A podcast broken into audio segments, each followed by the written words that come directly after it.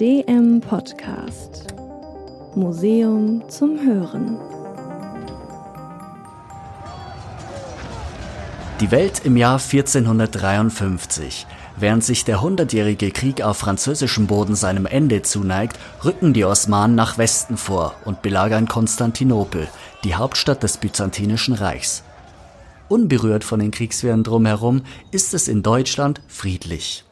In Mainz hat vor kurzem ein gewisser Johannes Gensfleisch eine Werkstatt eröffnet. Darin arbeiten mehr als 20 Menschen an nichts Geringerem als einer Revolution.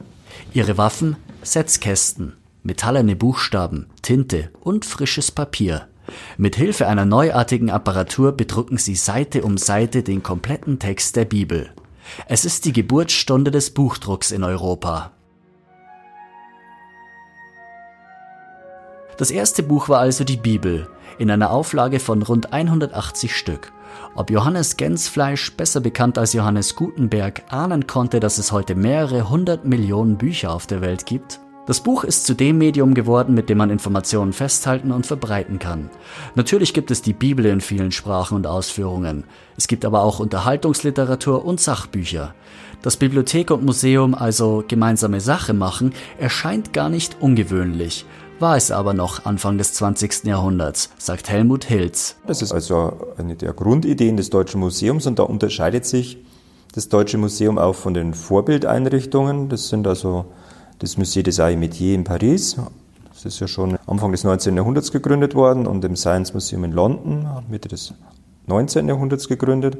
Helmut Hilz ist der Leiter der Bibliothek des Deutschen Museums. Der Gedanke, dass das Museum sozusagen auf drei Standbeine gestellt wird, also auf Objektsammlung, archivische Sammlung und eine Büchersammlung, das ist also ab 1903 da. Das ist also in der ersten Satzung niedergelegt. Von der Satzung bis zur Umsetzung dauert es aber noch einige Jahre. Wirklich geöffnet hat das Deutsche Museum erst fünf Jahre später. Nicht dort, wo es heute steht, sondern in der Maximilianstraße. Anfangs war alles kleiner, auch die Bibliothek. 22.000 Bücher hat die Sammlung umfasst, heute sind es beinahe eine Million. Bände zu Technik und Naturwissenschaften, unterteilt in aktuelle Veröffentlichungen und in geschichtliche Werke. Durch Schenkungen und die Übernahme anderer Bibliotheken fanden so auch besonders alte Bücher ihren Weg hierher. Das älteste Exemplar datiert zurück bis ins Ende des 15. Jahrhunderts. Wer einen Blick in das Buch werfen möchte, braucht einen guten Grund beruflich oder wissenschaftlich, und muss sich anmelden für den sogenannten Rara-Raum. Das sind häufig Bücher, die besonders alt sind, muss aber nicht unbedingt sein. Auch ein Buch aus dem 20. Jahrhundert kann selten sein, kann wertvoll sein. Und Rara-Raum, das ist also wie im Bayerischen äh, was Rares, was Seltenes, was Besonderes.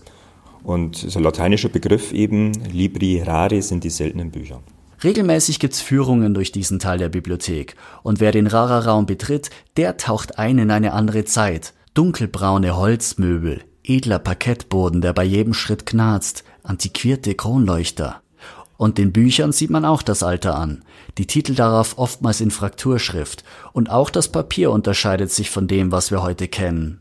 Also wenn Sie ein Buch haben, das aus dem Jahr, sagen wir mal, 1600 ist, dann ist es eben Lumpenpapier. Also man hat Lumpensammler gehabt, die durchs Land gezogen sind und abgetragene Kleidung gesammelt haben. Und diese abgetragene Kleidung wurde in Papiermühlen zerstampft und der Brei, der dann entstanden ist, den hat man geschöpft und, also grob gesagt, und war der, war der Rohstoff für Papier. Bis Mitte des 19. Jahrhunderts haben unsere Bücher aus dem Lumpenpapier bestanden. Seitdem verwenden wir Holz zur Papierherstellung. Damit ist Papier günstiger geworden, aber auch anfälliger. Ob Lumpenpapier oder holzhaltiges, wer sich die kostbaren Bücher im Rara-Raum ansehen möchte, der muss Handschuhe tragen. Wobei das Helmut Hills kritisch sieht. Es gab einmal so eine Welle in den Bibliotheken, da waren also Handschuhe sehr en vogue. Allerdings ist so, dass ähm, Handschuhe einfach das Gefühl für die Seite heruntersetzen. Also man greift eben nicht mehr so gut wie ohne Handschuhe und die Gefahr, dass dann eben Beschädigungen eintreten, ist eben mindestens genauso groß wie die Gefahr, dass eben Verschmutzungen reintragen werden. Kleinere Beschädigungen lassen sich zum Glück oftmals reparieren. Wird durch verschwitzte Hände allerdings Tinte verwischt, kann das schwerwiegende Folgen haben, denn einige Bücher zeichnen sich nicht durch ihr Alter aus, sondern durch Autogramme berühmter Persönlichkeiten, wie Albert Einstein oder Rudolf Diesel. Andere Exemplare haben keinen bibliografischen Wert, aber trotzdem einen festen Platz in der Sammlung, weil ihre Autoren Erfinder waren und ihre Erfindungen beim Museumsbesuch zu sehen sind, wie zum Beispiel Otto Lilienthal mit seinem Werk Der Vogelflug als Grundlage der Fliegekunst. Es ist ein bedeutendes Buch für die Geschichte der Technik, weil Otto Lilienthal eben erste große Abhandlung schreibt über das Fliegen da gibt es ja die berühmten Bilder, also seiner Flugversuche in der Nähe von Berlin. Bei einem dieser Flugversuche ist ja Otto Lilienthal dann auch tödlich verunglückt. Und das war praktisch die theoretische Grundlage für das, fürs Fliegen. Ja.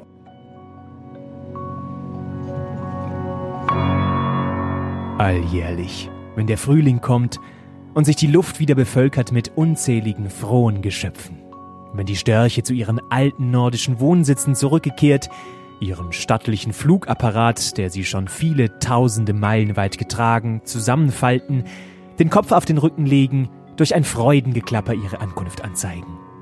Wenn die Schwalben ihren Einzug gehalten das ist das Vorwort zu Otto Lilienthals Buch, geschrieben Ende des 19. Jahrhunderts, ganz anders als heutige wissenschaftliche Einleitungen. Wenn die Lerche als Punkt im Äther steht und mit lautem Jubelgesang ihre Freude am Dasein verkündet, dann ergreift auch den Menschen eine gewisse Sehnsucht, sich hinaufzuschwingen und frei wie der Vogel über lachende Gefilde, schattige Wälder und spiegelnde Seen dahin zu gleiten.